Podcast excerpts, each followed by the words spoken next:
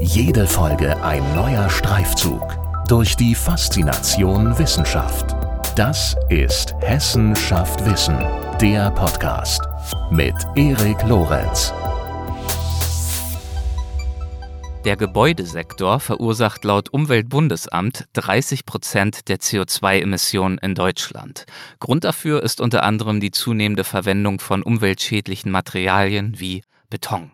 Klar ist, Bauwerke müssen in Zukunft mit weniger Rohstoff- und Energieverbrauch gebaut werden. Jedoch spielen hierbei nicht nur nachhaltige Aspekte eine Rolle, sondern natürlich auch ästhetische. Denn nur ansprechende Häuser, in denen sich Menschen wohlfühlen, werden auch gern und langfristig genutzt. Aber kann nachhaltiges Bauen ästhetischen Ansprüchen gerecht werden? Und wie sieht die Architektur der Zukunft aus? Welche Rohstoffe sind nachhaltig und gleichzeitig langfristig einsetzbar? Welche Rolle spielt Recycling? Mit diesen und noch vielen weiteren Fragen beschäftigen sich die Ingenieurin und Professorin Dr. Christine Döbert und der international renommierte Künstler und Honorarprofessor für Gestaltung Thomas Winzon der Technischen Hochschule Mittelhessen. Und zwar beschäftigen sie sich mit all dem unter anderem im Rahmen eines ganz konkreten Projekts und auch darüber möchten wir sprechen.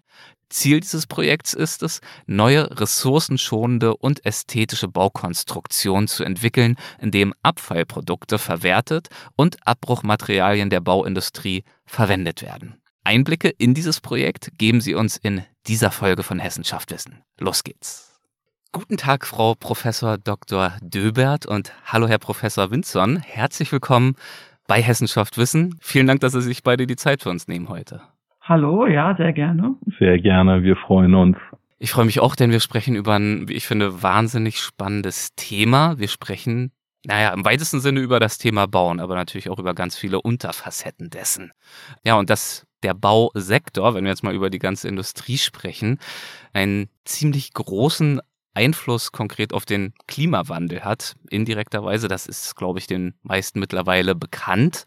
Soweit ich weiß, gehen ganze 30 Prozent der CO2-Emissionen in Deutschland auf das Konto des Bausektors. Deswegen mal zum Einstieg die Frage, was ist denn so klimaschädlich beim Gebäudebau? Was verursacht da die meisten CO2-Emissionen?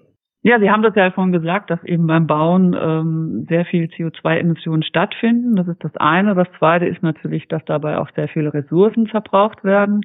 Wenn man das sich mal anschaut, dann ist etwa die Hälfte aller verarbeitenden Rohstoffe der Welt, die stecken halt in Gebäude, in Straßen und Brücken. Und Sie wissen ja, diese Ressourcen, die werden immer knapper. Wir müssen immer mehr bauen. Wir haben auch das Problem, dass mehr Wohnraum eigentlich erforderlich ist, weil die äh, Bevölkerung zunimmt, weil wir natürlich Länder haben, die an uns rankommen wollen industriell, die jetzt Schwellenländer sind und halt auch mehr an Wohnraum jetzt haben wollen. Insofern ist das das eine Problem. Also zu viele Ressourcen werden verbraucht und die CO2-Emission ist halt beim Bauen sehr hoch. Und wenn man sich jetzt im Speziellen mal das Material Beton anguckt, dann ist mhm. es da so, dass bei der Zementherstellung, ne, das ist ja ein Bindemittel im Beton, ohne den dieses Bindemittels funktioniert der Beton nicht, dass da eben auch sehr viel CO2 ausgesetzt wird. Global gesehen ist das ungefähr acht Prozent der ganzen CO2-Emissionen und deshalb ist gerade auch Beton gilt es als ein klimaschädliches Material. Also es geht sozusagen zum einen um die schiere Quantität ja. des der Bautätigkeiten in aller Welt. Wie Sie sagen, es wird halt immer mehr gebaut. Und es geht zum anderen eben auch darum, wie gebaut wird, ganz konkret. Beton als ein Beispiel dafür, wie eben auch äh, CO2-Emissionen entstehen. Warum wird denn Beton so viel verwendet? Was macht Beton so beliebt beim Bauen? Es ist halt sehr vielfältig, ne? man kann sehr gut damit gestalten, ja. dann kannst du ja vielleicht nochmal was dazu mhm. sagen. Es ist sehr widerstandsfähig, das Material. Man kann in Kombination mit Bewährung sehr viel Lasten aufnehmen. Ja, also die Festigkeiten sind sehr hoch. Und was man noch sagen muss, es hat halt auch eine große Dauerhaftigkeit. Das heißt also Beton äh, muss man kaum irgendwie reparieren oder renovieren. Es ist sehr langlebig und das macht es halt dieses Material sehr beliebt. Und es hat noch einen Vorteil, dass es im Gegensatz zu den klassischen Materialien, das war deswegen hat sich auch Beton durchgesetzt, es sehr viel kostengünstiger ist als die klassischen. Materialien, wo man also mit Stahl, äh, Stein, mit vielen Sachen, die sehr viel teurer waren, bauen musste. Und da ist auch einer der, der größten Vorteile von Beton. Also es können sich viele dieses Material auch leisten. Wobei man schon sagen muss, es gibt natürlich auch, wenn man jetzt um sich mit Betonqualitäten jetzt auseinandersetzt, gibt es seit einigen Jahren, vielleicht 10, 20 Jahren, gibt es sehr, sehr hochwertige Betone, die äh, fast so aussehen oder sich anfühlen wie geschliffener Stein. Äh, und das sind sehr, sehr hoch entwickelte Bet äh, Betone, die natürlich auch sehr, sehr teuer sind. Also man kann auch mit äh, viel Geld für Beton ausgeben, wenn man bestimmte Eigenschaften, äh, Haptiken haben möchte. Aber ansonsten ist es etwas, was man relativ einfach selbst auch äh, anmischen kann. Zumal, also Stichwort höherpreisiger Beton, man ja auch immer wieder liest, also mir ist zumindest diese Schlagzeile in den letzten Jahren gefühlt immer häufiger begegnet, dass ja auch der Sand knapp wird. Also mhm. würde das ja zumindest andeuten, dass in Zukunft dieser günstige Beton ja wahrscheinlich tendenziell auch teurer mhm. werden dürfte. Oder? Genau, genau. Ja, das mhm. ist halt auch ein Problem, ne? dass ja noch Sand und Kies eben dazukommen. Das sind natürlich Ressourcen und dass die eben auch verknappt vorhanden sein werden in Zukunft. Ne? Und das Thema Wasser wird ja auch immer ein brisanteres Thema. Und äh, eine Erkenntnis, ich glaube, das wissen auch nicht viele Leute, sie können kein Regenwasser für Beton benutzen. Also der pH-Wert. Okay, das ist mir tatsächlich neu. Ja, das wusste ich auch nicht ja. bis vor ein paar Wochen. Also anscheinend liegt es am pH-Wert vom Wasser.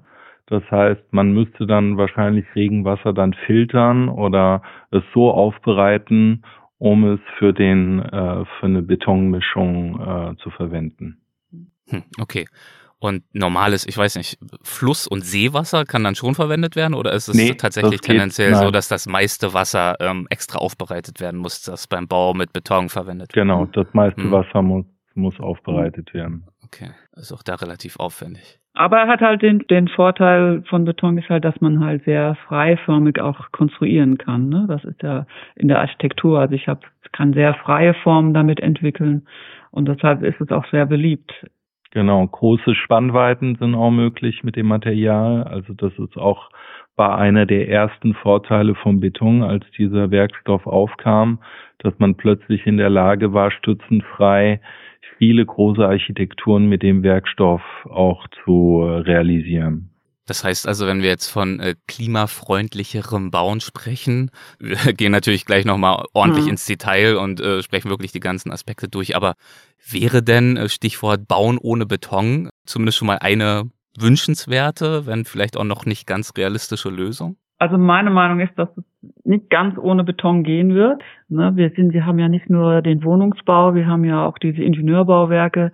Denken Sie an Kläranlagen, an Wehranlagen, an Silos, an Brücken.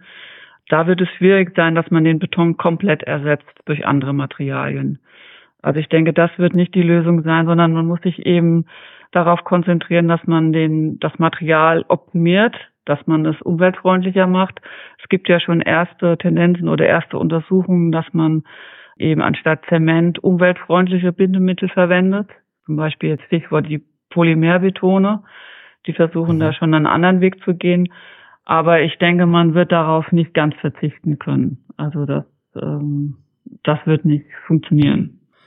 Ist es denn überhaupt möglich, ein Gebäude, naja, nachhaltig zu bauen. Das ist ja auch so ein großes Wort, Nachhaltigkeit. Ähm, mhm. Deswegen vielleicht die Frage, wann ist denn ein Gebäude überhaupt nachhaltig? Was muss, was soll da alles beachtet werden? Klingt äh, für mich zumindest nach einer gewaltigen Herausforderung. Ein Gebäude, ob es nun ein Wolkenkratzer ist oder eben ein Silo oder was es auch sein mag, nachhaltig zu gestalten, idealerweise vielleicht sogar klimaneutral. Ja, am besten ist natürlich, sie bauen überhaupt kein Haus. Ne? Das ist das mhm. klimaneutralste, das muss man sagen. Also das Beste wäre natürlich, man würde schauen, was hat man. Ich habe, ich nehme den Bestand und nutze den um, weil mit jedem Haus, das sie neu errichten, haben sie natürlich auch einen ökologischen Fußabdruck. Das muss man natürlich versuchen zu verringern, aber egal, wenn sie was Neues schaffen, wird es immer entstehen. Ja, deshalb muss halt eine Richtung auch dahin gehen, dass man schaut, wie nutze ich den Bestand um? So, wenn Sie jetzt fragen, ja, gibt es überhaupt ein nachhaltiges Gebäude? ja, bisher hat man ja hauptsächlich immer drauf geschaut, ähm, dass ich möglichst wenig Energie verbrauche während der Nutzungsdauer. Ne? Denken Sie an die ganzen Passivhäuser, dass man halt eben eine Wärmedämmung außen drauf gebracht hat, dass man eben erneuerbare Energien nutzen soll, Solarenergie. Ne? Das war so der große Fokus. Ja, und im nächsten Schritt müsste man halt jetzt schauen, mit welchen Materialien baue ich. Ne? Die sollten nach Möglichkeit eben umweltfreundlich sein. Ich muss schauen, ähm, wie werden die Materialien zur Baustelle gebracht, welche Transportwege habe ich. Dann, wenn nach der Nutzungsdauer des Gebäudes müsste man schauen, was passiert dann mit dem Gebäude, wenn es abgerissen wird. Kann ich es weiterverwenden, Teile davon? Kann ich es neu nutzen wieder? Also das sind alles Fragen, die dann eben damit reinspielen, wenn ich sage, ich möchte ein nachhaltiges Gebäude haben. Ja, und damit nachhaltiges Bauen in der Zukunft zur Norm wird, arbeiten Sie beide ja äh, tatsächlich ganz konkret auch an einem Projekt und zwar mit dem Titel Nachhaltige Sichtbarmachung als tragendes und ästhetisches Element in der Architektur. Und ähm, Sie, Frau Döbert, Sie sind Bauingenieurin und Sie sind Leiterin des Projekts. Und Sie, Herr Winson, Sie beraten die Forschungsgruppe, soweit ich weiß, in Fragen der Gestaltung. Mhm. Deswegen, ich würde natürlich wahnsinnig gern über dieses Projekt mich unterhalten. Ja. Zunächst mal die Frage, worum geht's in diesem Projekt? Was ist dessen Ziel? So bei dem Projekt geht es konkret um eine eine gute Paarung dieser zwei Elemente, die eigentlich Architektur ausmachen. Das ist einmal die Struktur oder die Statik des Gebäudes, die eingehalten werden muss und sagen wir mal so, um es konkreter zum, zu machen, es ist nicht, weil, äh, weil ich nur etwas nachhaltig mache oder nachhaltig baue, dass es, was die Ästhetik anbetrifft, ein Rückschritt sein müsste. Also wenn ich als konkretes Beispiel zum Beispiel eine eine alte Jeans jetzt nehmen würde und würde sagen, ich versuche diese Jeans jetzt ein bisschen moderner, ich äh, möchte das alte Material wieder nutzen, Die, ähm, es gibt ein paar Defizienzen in diesem Kleidungsstück und ich möchte das modischer gestalten, aber äh, dann wäre am Ende das Ziel, dass dieses neue Kleidungsstück nicht aussieht wie etwas geflicktes, repariertes, sondern wie als wäre es tatsächlich von vornherein neu gestaltet worden. Und das ist so ein mhm. bisschen diese Herausforderung, die wir versuchen mit dem Projekt zu meistern. Also Lösungen zu finden, die ein, ein ästhetisches Ergebnis herbeiführen. Und dabei schauen wir uns eben Bruchmaterial an. Ne? Also wenn jetzt beim Rückbau von Gebäuden entstehen ja große Bruchkörper und das wollen wir nutzen, um daraus neue Strukturen zu entwickeln oder auch wenn Sie die holzverarbeitende Industrie sehen ähm, und die stellen dann irgendwelche Waldelemente her, es sind ja auch immer Abfallprodukte, die dann dabei entstehen. Und da schauen wir eben auch, was kann man daraus Neues schaffen. Ja. Mhm. Und wir versuchen damit, ähm, wie Herr Winz schon gesagt hat, nicht ein, ein Downcycling zu haben, sondern Upcycling, dass wir sozusagen die Nutzung erhöhen, also die Qualität auch von diesen Produkten und nicht wie das bisher immer üblich ist beim Abbruch von Gebäuden, dass man daraus ja Bruchmaterial macht, Gesteinskörnungen schafft, die man dann wieder den Beton beimischt. Dann habe ich ja ein Upcycling, sondern dass wir wirklich auch damit gestalten wollen. Ja, wie das genau funktioniert, ist ja auch nochmal eine spannende Frage in sich. Ähm, ja, ähm, ist auch nicht so drauf einfach. zu sprechen. ja, ja äh, klingt auch nicht so einfach. Kommen wir gleich zu. Zunächst noch die Frage, ähm, wie ist es zu dem Projekt gekommen? Also die Fragestellung finde ich wahnsinnig spannend, den Sie da nachgehen. Wie ist die Idee dazu entstanden? Es kam einfach und ich denke, viele, viele Ideen oder äh, Initiativen ergeben sich immer oder oftmals, weil man irgendwelche Beispiele sieht, die einem nicht irgendwie überzeugen und man dann denkt, vielleicht kann ich es besser machen. und wir hatten, ähm, also wenn wir recycelte Architekturen gesehen haben, dann waren das sehr oft Container äh, übereinander gestapelt, dann neu konfiguriert und ausgebaut oder aus alten Holzpaletten dann versucht irgendwie eine Fassade zu generieren. Und das sind natürlich Sachen, die also ja irgendwie auch immer so ein Provisorium so ein bisschen ähm, so, so evozieren und, und nicht was Dauerhaftes, vor allem auch nicht irgendetwas, was sich jetzt in der Architektur, Kultur, die wir hier haben in Europa, gerade auch in Deutschland, wo wir eine eigentlich auch eine hohe Qualität an Gebäuden haben, wo wir dann auch dachten, also es muss irgendwie mehr geben als nur diese Lösung, die, wo wir uns auch gefragt haben, wie sieht's dann auch in 10, 20, 30 Jahren aus? Und ähm, da war dann die Idee, einfach zu schauen, gerade mit diesem, mit diesem Betonrecycling zu sagen, wir recyceln nicht nur Beton so, dass wir es nicht mehr sehen. Es verschwindet in dem neuen Beton. Wir haben zwar die, die Menge an neuem Beton haben wir zwar reduziert, aber es ist nicht sichtbar.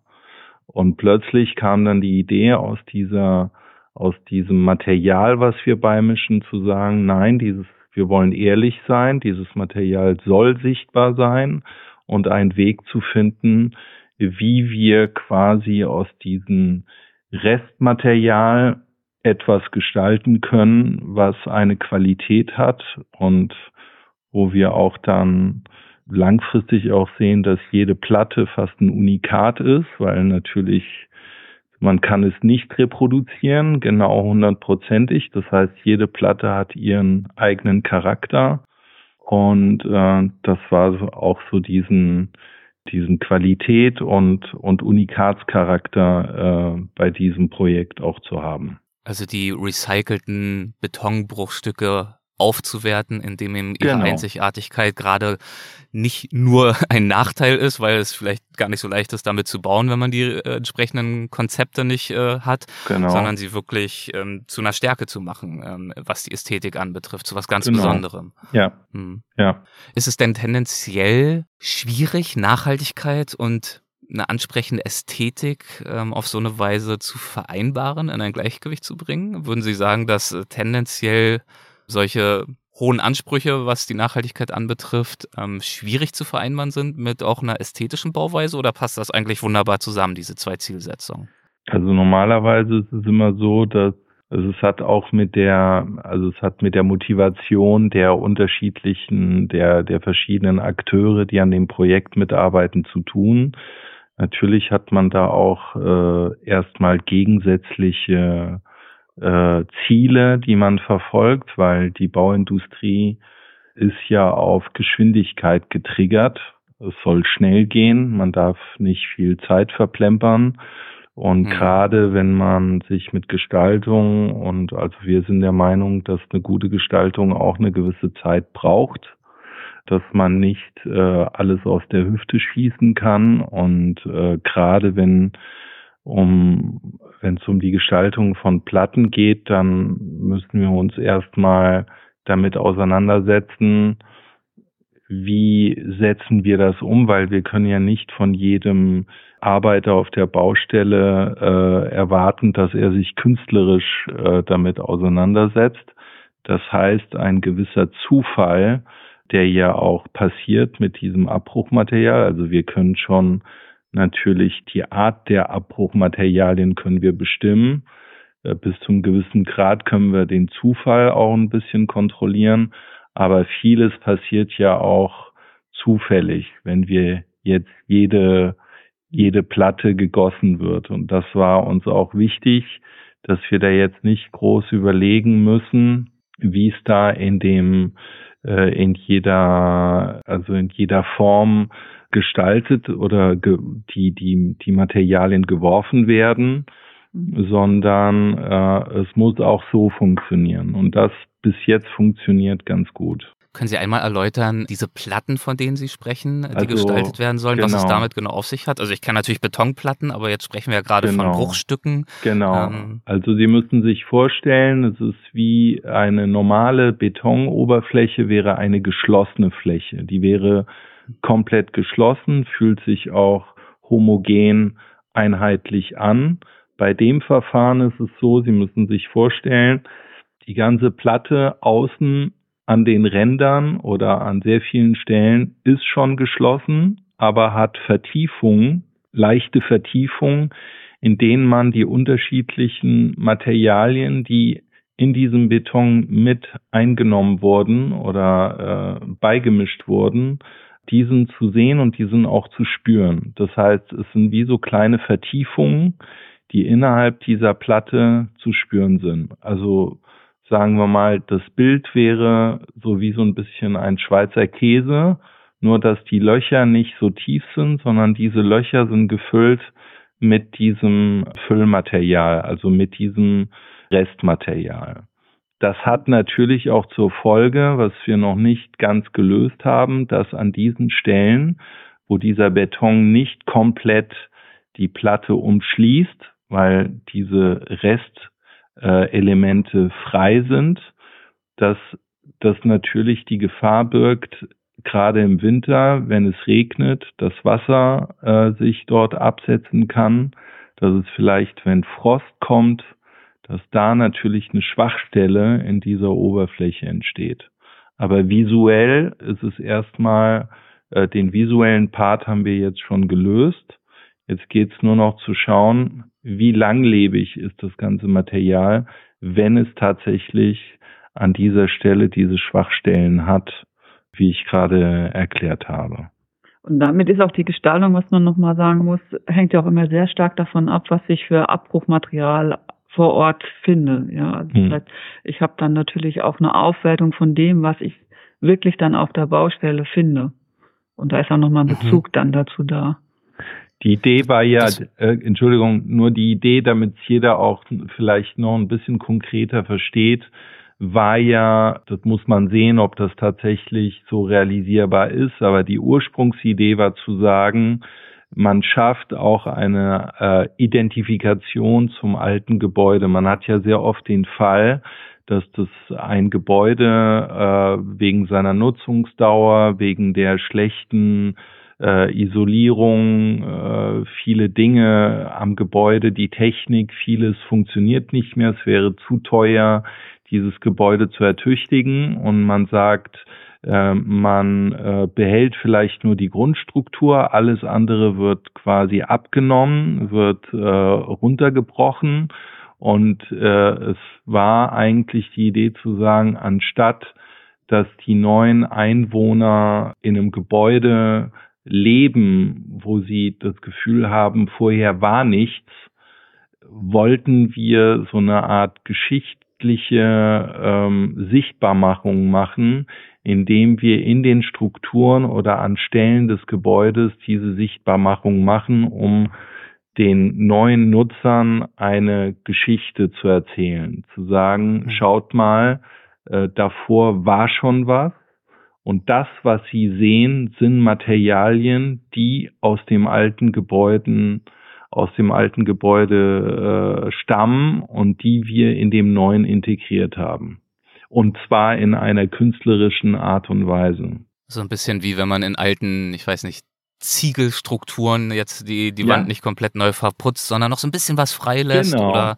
genau. wenn Gebäude ähm, mhm. general überholt werden, vielleicht beim Boden nicht komplett überall alles mit Beton zuspachtelt, sondern noch eine Glasfläche irgendwo drauflegt, wo man ein bisschen genau. sieht, das war die mhm. Struktur, die es hier mal gab, so hat sich das mal angefühlt.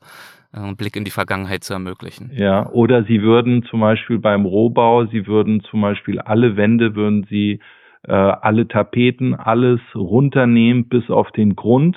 Und dann hätten Sie diese ganzen Arbeitsspuren und das alles, was zum Gebäude gehört, also sagen wir mal die erste Haut, wenn man so will, man zieht es alles ab bis auf das ursprüngliche und man sagt, nein, wir verzichten darauf, das jetzt neu zu verputzen oder neu zu machen, sondern wir lassen diese Struktur mit ihren Spuren, mit vielleicht noch Bleistiftmarkierungen der Handwerker, wo muss hier der Schlitz gemacht werden.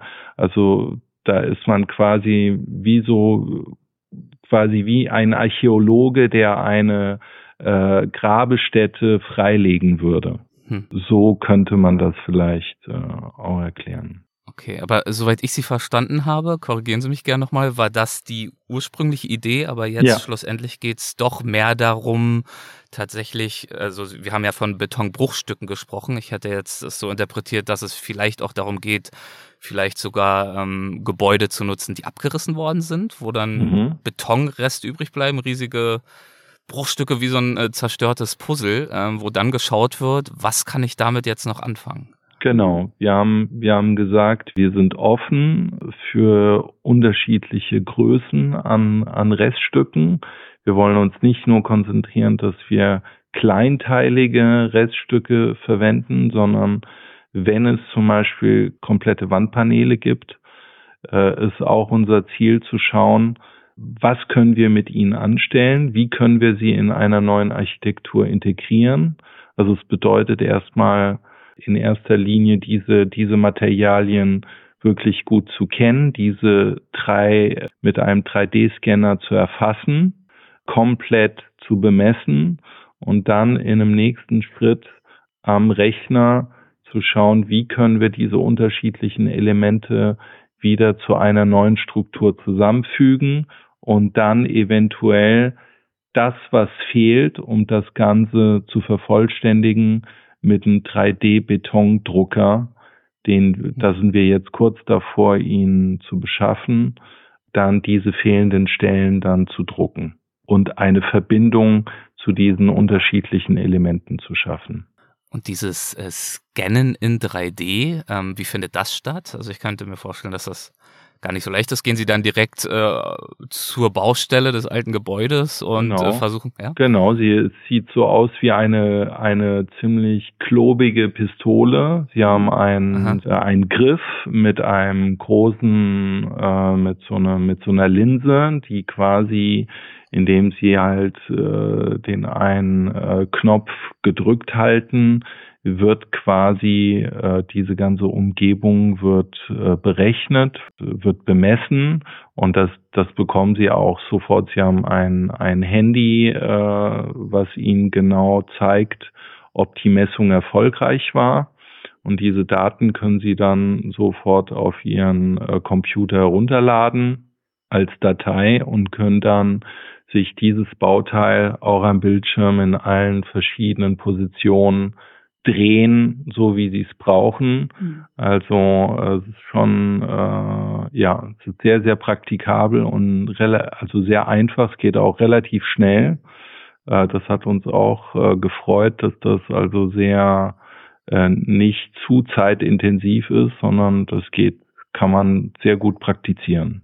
Das klingt ja erstmal nach einer, ähm, ja, na gut, wer bin ich, um das äh, zu beurteilen, aber nach einer wahnsinnig äh, sinnvollen Herangehensweise. Ich hätte jetzt gedacht, der Status quo ist, und vielleicht ist er das ja bisher auch, dass, äh, wenn ein Gebäude abgerissen wird, der Beton erstmal sehr energieaufwendig zerkleinert wird, wieder in, quasi in seinen Ursprungszustand fast äh, zurückversetzt wird und dann wieder ein neues Material, ein neuer Werkstoff generiert werden muss erst. Aber jetzt zu schauen, was ist schon da, was können wir mit möglichst wenig Energieaufwand, aber vielleicht stattdessen einem höheren kreativen, einem höheren gestalterischen Aufwand, mhm. ähm, bisschen mehr Geisteskraft vielleicht äh, damit machen, mhm. ist sicherlich ja, der, der bessere Weg. Ähm, aber natürlich braucht man dafür äh, auch diesen Beton, also diesen recycelten Beton, der dafür auch zur Verfügung steht. Gibt es dafür schon sowas wie einen Markt? Ähm, wie weit, inwieweit wird diese Idee praktisch äh, schon umgesetzt? Naja, zunächst geht man, kann man natürlich direkt auf die Baustellen gehen, da wo ein Abriss stattfindet und dann direkt mhm. da versuchen, an das Material ranzukommen. Das ist ja relativ einfach. Ne? Wenn, ähm, aber es gibt natürlich schon auch einen Markt, wo man aufnimmt, was habe ich an Bestandsbauteile. Ähm, das wird immer mehr jetzt auch ausgeführt und dann in einer Datenbank eben ablege, was weiß ich, ich habe Fenster, ich habe äh, Stützen oder ich habe Träger und dann ist eigentlich so das Ziel, dass man dann später schaut, was brauche ich jetzt, gibt es das irgendwo und dann sich das besorgt. Also in diese Richtung gehen schon auch die Bestrebungen.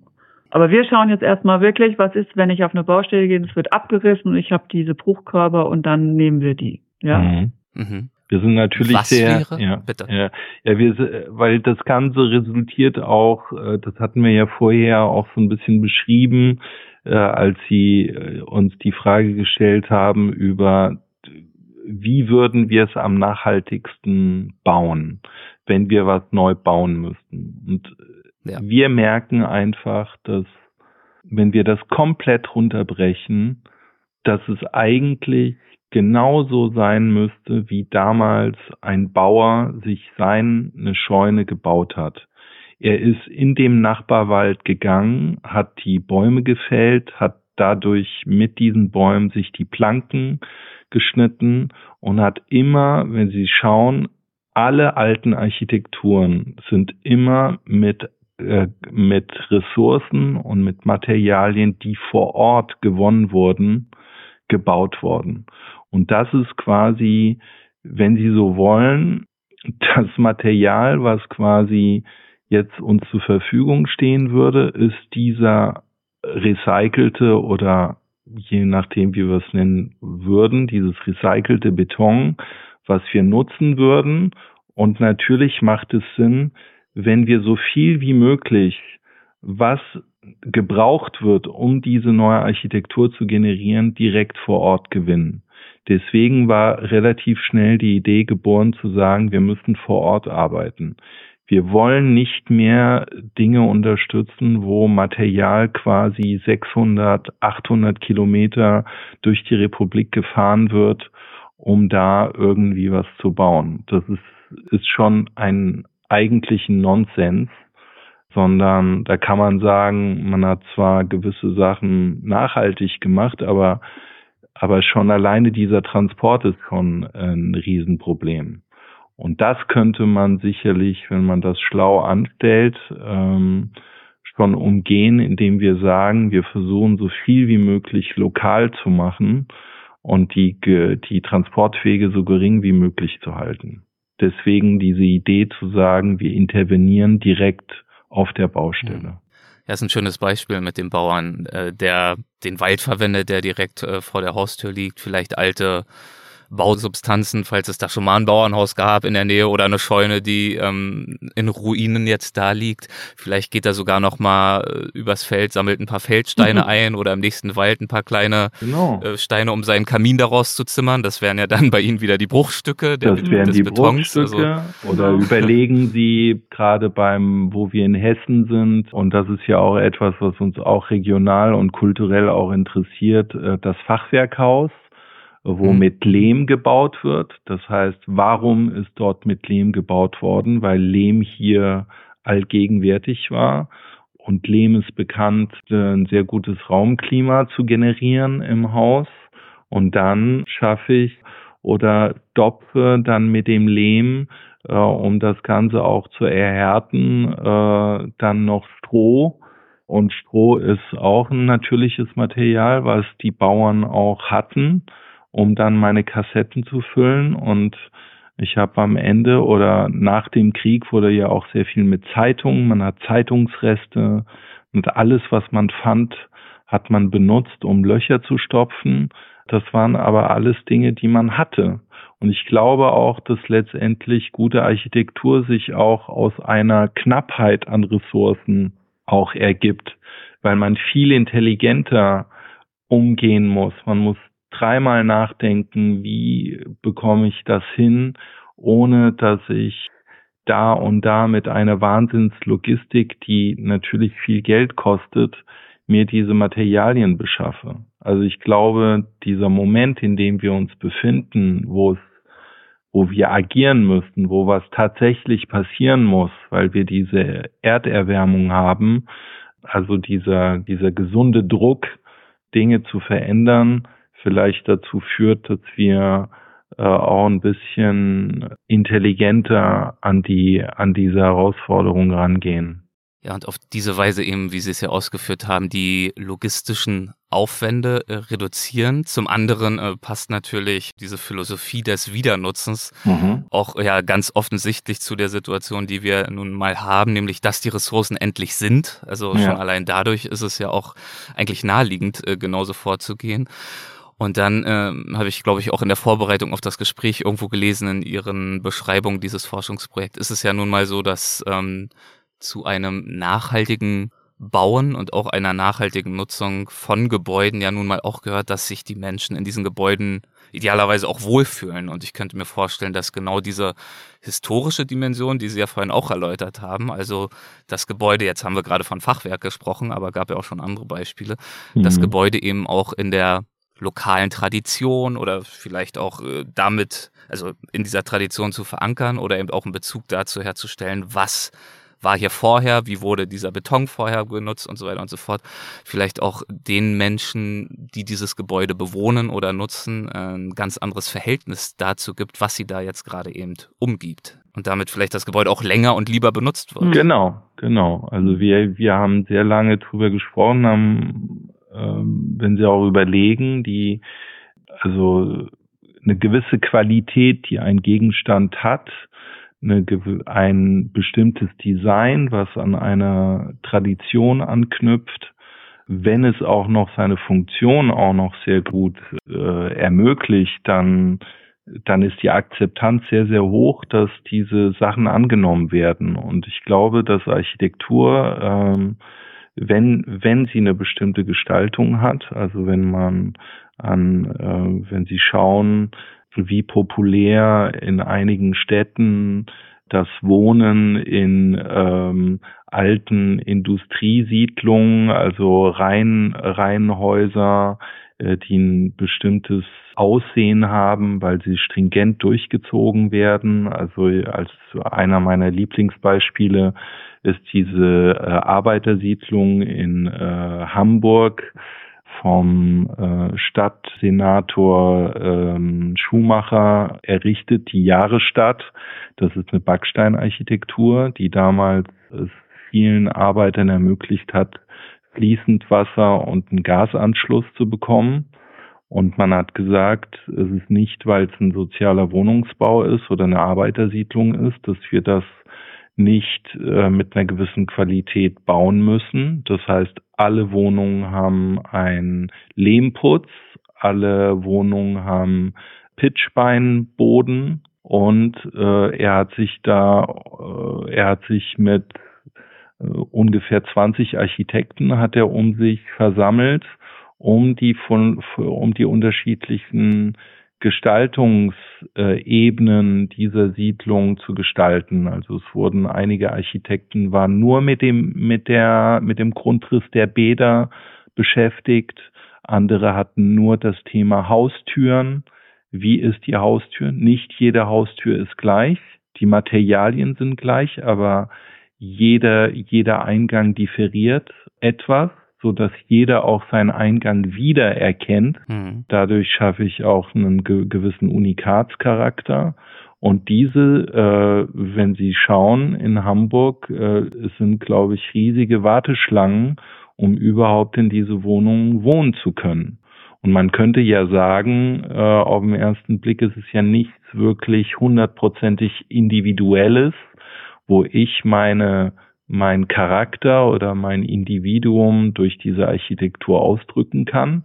Das kann ich im Innenraum, in meiner Wohnung selbst, aber dieses Erscheinungsbild einer geschlossenen Siedlung und ich glaube, das ist auch vielleicht ein Thema, was auch in den nächsten Jahren kommen wird, wo ja gestern, glaube ich, die ganzen äh, Mietverbände in Berlin mit dem Kanzler äh, sich getroffen haben, um über die, wie es in den nächsten Jahren über den sozialen Wohnungsbau in Deutschland äh, gehen soll. Da war ein großes Thema über das serielle Bauen, weil indem ich natürlich seriell baue, äh, drücke ich die Kosten. Ich habe dann gewisse Grundrisse, die sich wiederholen. Also wenn ein Grundriss sich bewährt hat für viele, viele Menschen und sehr gut funktioniert und eine, eine Flexibilität ermöglicht, dann kann ich das ja immer wiederholen. Es ist natürlich immer nur katastrophal, wenn schlechte Grundrisse in äh, seriell immer wiederholt werden. Also aber grundsätzlich spricht nichts gegen dieses serielle Vorgehen, nee, da ja nun mal eben auch diese Es gibt ja viele Ansprüche, die eben auch verbunden werden müssen. Ich weiß, also es gibt diesen Wohnraummangel, wir brauchen mehr Wohnungen. Es gibt genau. diese gestalterischen Ansprüche. Sie haben dieses schöne Beispiel mit den Türen angesprochen. Manchmal äh, muss man auch einfach smart sein und an der richtigen Stelle in Nuancen dort eben justieren. Genau. Ähm, und es gibt aber natürlich auch äh, den Anspruch, immer stärker nachhaltig zu bauen und das alles äh, zu vereinbaren und trotzdem die Mietpreise nicht weiter äh, ohne Ende explodieren zu lassen. Ähm, da braucht es natürlich dann auch Ideen, äh, die das ermöglichen können. Mhm. Ja, das ist natürlich eine große Herausforderung, ne? ganz klar, aber vor der stehen wir halt nun. Und bei der Gestaltung, also gerade beim Grundriss oder bei einigen Sachen, da könnte man ja sogar fast sagen, das wäre auch wünschenswert, dass auf dem Gebiet auch recycelt wird, dass man sagt, wir müssen nicht alle permanent das Rad neu erfinden, sondern lasst uns analysieren, welche Grundrisse sich in der Geschichte bewährt haben, die für viele Menschen in äh, bestimmten Situationen funktionieren. Also wenn ich nicht mhm. viel Platz habe für ein Bad, da gibt es gewisse Grundrisse, das kennt man ja selbst, wenn man so ein bisschen reist und auch im Hotel mal zugegen ist, dann bin ich manchmal immer erstaunt bei gleicher Quadratmeterzahl, welcher Architekt besser mit diesem kleinen, mit dieser kleinen Quadratmeterzahl diesen Raum organisiert als andere. Da kann ich mich noch drehen, da äh, ist mir die Tür nicht im Weg. Mhm. Viele Dinge funktionieren irgendwie, äh, also ein guter Raum funktioniert eigentlich so, dass man nicht mehr darüber nachdenkt, wie sich eine Tür öffnet und wie ich mich in dem Raum bewegen muss. Mhm. Es ist ein, ein Automatismus. Und ich glaube, wir haben viele gute Räume gesehen. Also ich zum Glück habe das Glück gehabt, in meinem Leben sehr viele gute Räume zu sehen. Und da muss ich sagen, warum nicht diesen Raum einfach übernehmen? Frau Döbert, wir haben jetzt über viele Ansprüche, mögliche Dimensionen äh, an mhm. nachhaltige Gebäude gesprochen, auch über Ihr Projekt. Haben Sie als Bauingenieurin naja, einen Überblick oder zumindest einen persönlichen Eindruck dazu, inwiefern dieses Umdenken, all diese Ziele unter einen Hut zu bringen, äh, schon stattgefunden hat oder stattfindet in Deutschland. Also ich habe gelesen, ähm, um mal eine Zahl zu bringen, dass laut Bundesregierung gewünscht ist, dass bis 2045 der Gebäudebestand in Deutschland klimaneutral sein soll. Das ist mhm. ja Manche würden sagen, ein sehr ehrgeiziges Ziel, andere würden sagen, naja, eher sehr mittel- bis langfristig angelegt, äh, wenn wir uns anschauen, wie dringend die Herausforderungen sind. Ähm, aber wenn wir jetzt mal davon ausgehen, was wir gerade besprochen haben, auch in Bezug auf Ihre Arbeit und Ihr äh, konkretes Projekt, was würden Sie sagen, ähm, wo stehen wir da? Ja, ich denke, dass, dass, äh, dass in Deutschland schon, ähm, sagen wir mal, das nachhaltige Bauen äh, immer stärker an Bedeutung gewinnt und dass auch wir Bauingenieure da jetzt sehr stark äh, uns mit auseinandersetzen und auch versuchen, in eine Richtung zu kommen, sodass der ökologische Fußabdruck nicht so groß wird, wenn wir neu bauen ich habe ja schon erwähnt, es gibt verschiedene Möglichkeiten, wie man das macht. Ähm, und ja. wenn Sie jetzt speziell die Bauingenieur fragen, dann ist es natürlich bei uns so, dass wir versuchen, jetzt sehr viel stärker auch zu schauen, wie können wir überhaupt Material einsparen. Also wie können wir es schaffen, dass weniger Masse verbaut wird. Und das kann man ja zum einen, indem man jetzt gerade, was meine Fächer betrifft, die ich auch hier lehre an der Technischen Hochschule in Mittelhessen, wenn man schaut, dass die Tragwerke, die ich nutze, einen möglichst einfachen Lastabtrag liefern und dass ich eben schaue, wenn ich ein Haus schon entwerfe, dass ich diesen Lastabtrag eben immer mit in Blick nehme, dass ich jetzt sozusagen nicht sage hier, wie man es bisher auch gemacht hat, weil eben auch die Computer sich jetzt weiterentwickelt haben, weil man natürlich auch andere Berechnungsmethoden jetzt im Gegensatz zu früher kennengelernt hat, die sehr viel einfacher sind, dass man da ein bisschen davon wegkommt zu sagen, ich möchte jetzt schaue hauptsächlich erstmal nur auf einen Entwurf, der sehr speziell ist, sehr ähm, skulpturhaft, sehr ausgeprägt, sehr schwierig, auch in der Umsetzung.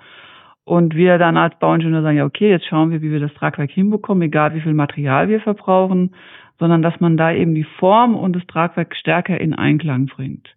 Und das denke ich, das ist ein Aspekt, den jetzt auch vielen von uns bewusst ist, wo wir mehr drauf schauen und auch eben, welche Materialien können wir verwenden. Also da ist schon, findet schon ein Umdenken statt. Ähm, ich glaube, im Jahr 2021 zum Beispiel immerhin schon 21 Prozent aller Bauvorhaben in Deutschland wurden in Holzbauweise hergestellt. Sie wissen ja, Holz ist auch ein sehr umweltfreundliches Material, also gewinnt auch immer mehr an Bedeutung. Ja, das ist ein, ein enormes Ziel, was wir erreichen wollen, aber es findet schon ein Umdenken statt. Wie ist es für Sie in der Lehre? Sie haben gerade die äh, Technische Hochschule Mittelhessen angesprochen. Ich könnte mir vorstellen, dass auch bei Ihren Studierenden das äh, Interesse an mhm. genau diesen Themen äh, rasant wächst oder gewachsen ist in den letzten Jahren. Ja, klar, es ist äh, ein wichtiges Thema. Wir nehmen es auch immer verstärkter jetzt in die Lehre mit rein, bei allen unseren Themen, wie wir sonst so haben, dass wir eben auch auf die Nachhaltigkeit schauen ja, es hat schon einen stärkeren Einfluss jetzt. Ähm, vielleicht sprechen wir mal kurz über die äh, Hochschule. In welchen Fächern, in welchen Fachgebieten ähm, kann man sie dort äh, ganz konkret erleben? Die Frage richtet sich natürlich an Sie beide, wenn jetzt äh, Hörerinnen oder Hörer ähm, die Themen, die wir bisher besprochen haben, halbwegs interessant finden sollten.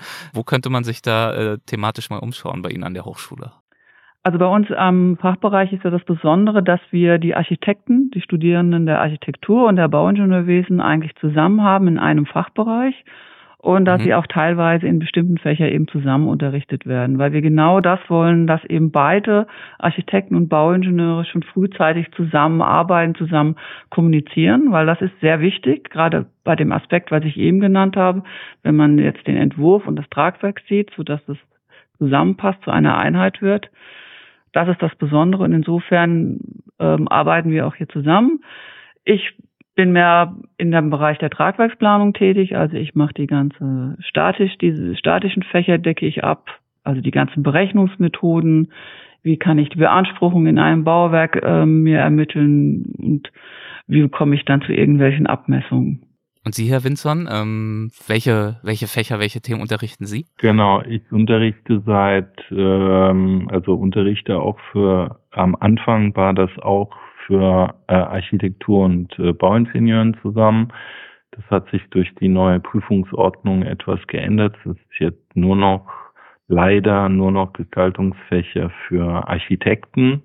Äh, mhm. Und da verantworte ich die künstlerischen Fächer das heißt, freies Zeichnen wird noch unterrichtet, leider nur ein Semester und dann ein, um damit auch angehende Architekten auch ein Raumgefühl entwickeln können, äh, haben wir auch ein plastisches Fach, wo also dieses 3D-Denken, äh, dieses räumliche Denken auch gefördert wird, aber anhand einer einer funktionslosen Aufgabe. Also ich muss nicht an einen Fluchtweg denken, nicht an Fenster oder Grundrisse, die in dieser Gestaltung noch mit reingebracht werden müssten, sondern wirklich wie ein Kunststudent, der jetzt ein kleines Kunstwerk erarbeiten müsste, äh, mit, mit Form auseinandersetzen, schauen, wie Licht und Schatten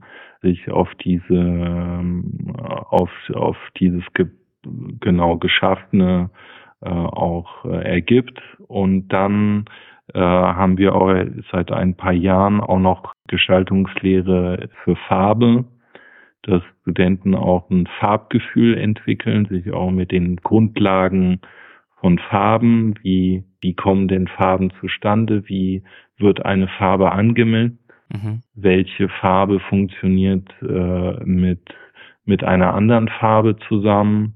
Also diese ganzen komplizierten Fragestellungen, die eigentlich sich nur über eine Erfahrung auch ergeben, ihnen so eine Möglichkeit zu geben, sich auszuprobieren und zu sagen, es ist immer ein Versuch. Es gibt kein Rezept, es gibt nur Erfahrungen, die man sammelt und je mehr man macht und je mehr man Dinge ausprobiert, umso, umso äh, wissender wird man in, äh, bei diesen Themen.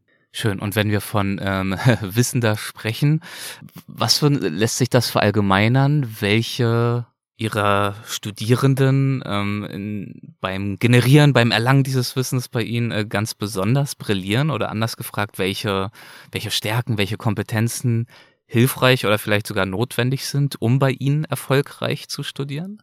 Für die für das Studienfach jetzt, was man da so ein mhm. bisschen als Voraussetzung haben musste. Ja. Hm, also wenn ich jetzt von den Bauingenieuren spreche, das ist ja immer noch ein bisschen ja, anders ja. als jetzt in der Architektur, würde mhm. ich sagen, dass man schon so ein bisschen ein ingenieurmäßiges Denken haben muss. Also wie funktionieren Konstruktionen?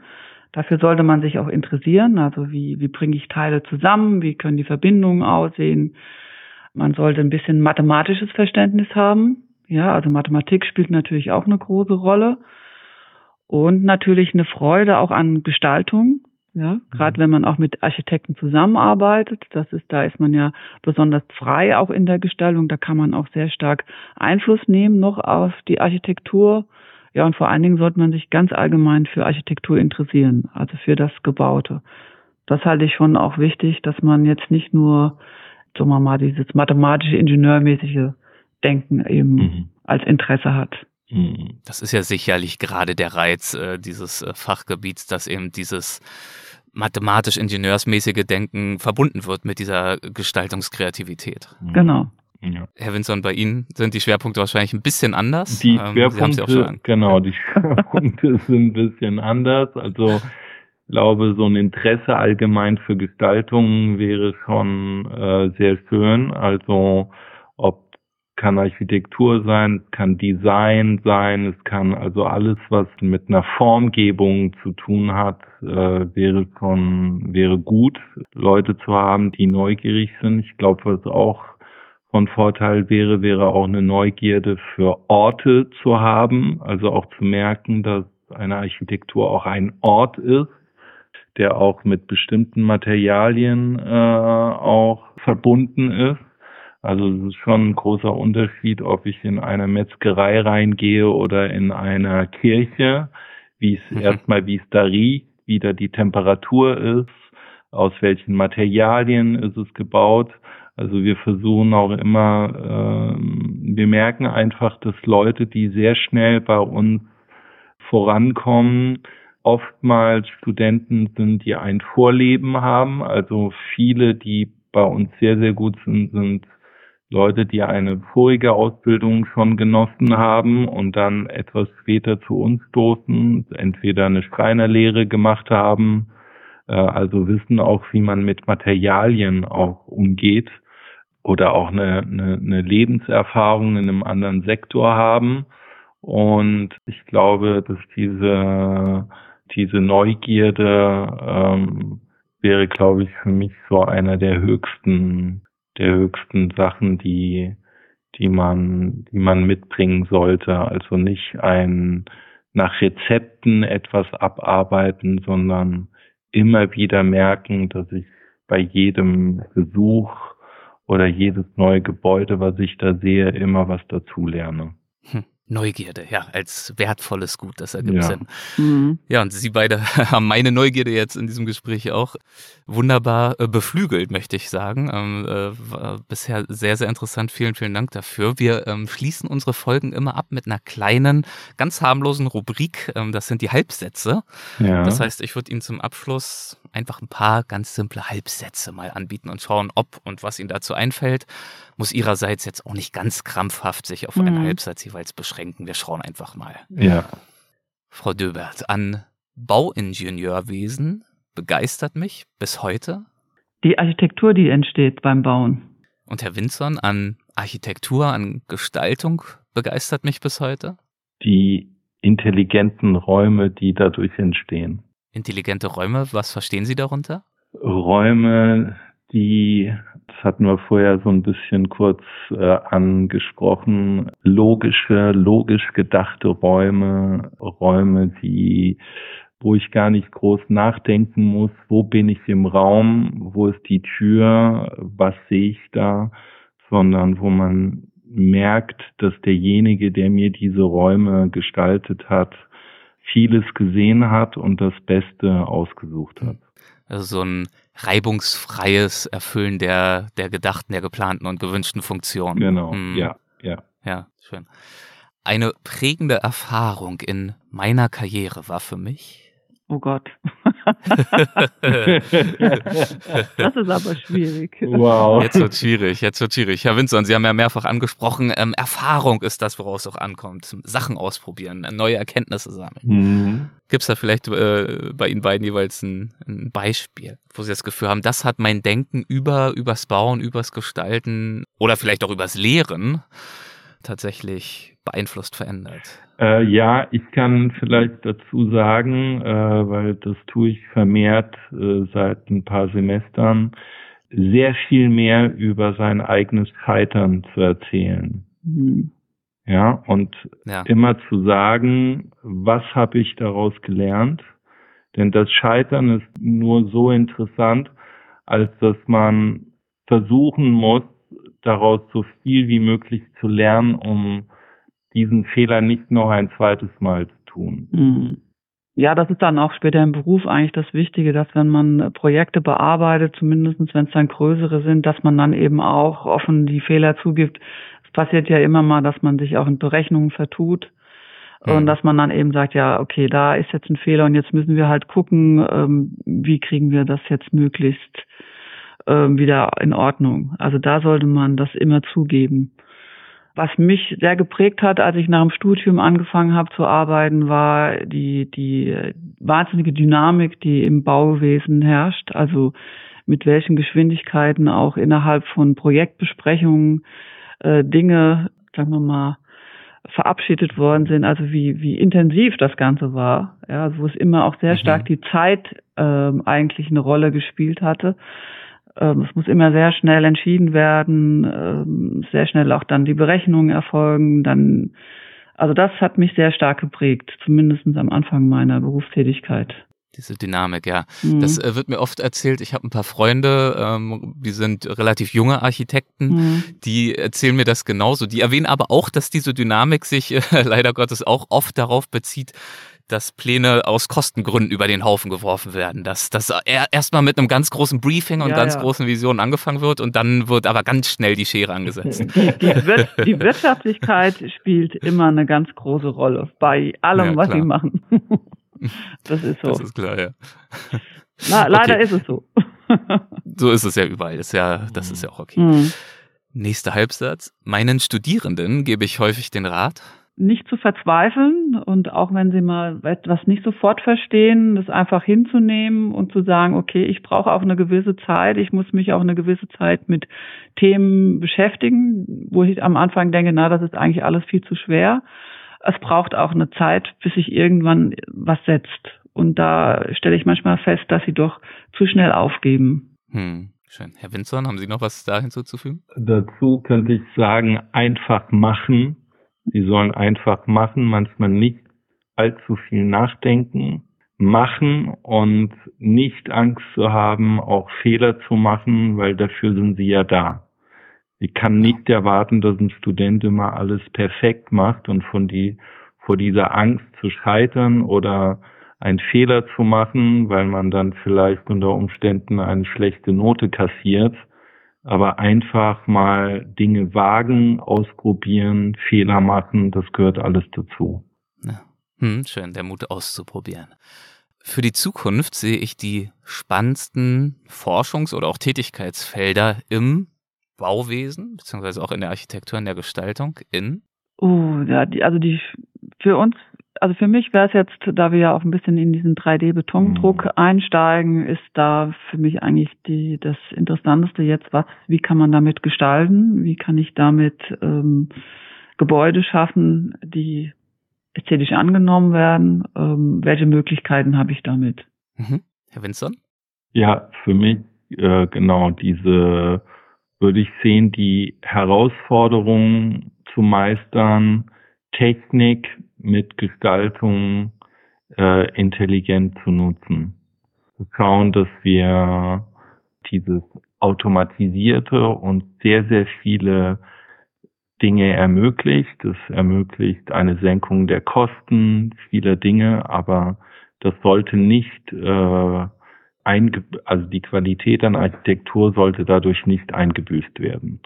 Das können, mhm. das haben wir in der Hand was wir damit gestalten und wir sollten uns nicht mit jeder Gestaltung, die aus diesen automatisierten Prozessen rauskommt, zufriedenstellen, sondern ich glaube, man sollte immer die Messlatte sehr hoch halten, weil wir haben eine Geschichte, wir haben viele Dinge, die wir jeden Tag sehen und daran sollten wir uns jedes Mal daran, also uns immer wieder daran erinnern, was es gab und uns daran orientieren, an den guten Beispielen.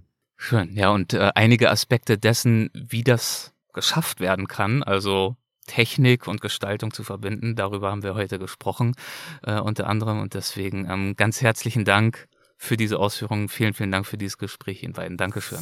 Danke, Dankeschön. Danke sehr. Danke. Machen Sie es gut. Tschüss. Ja, tschüss. Hessen schafft Wissen. Der Podcast.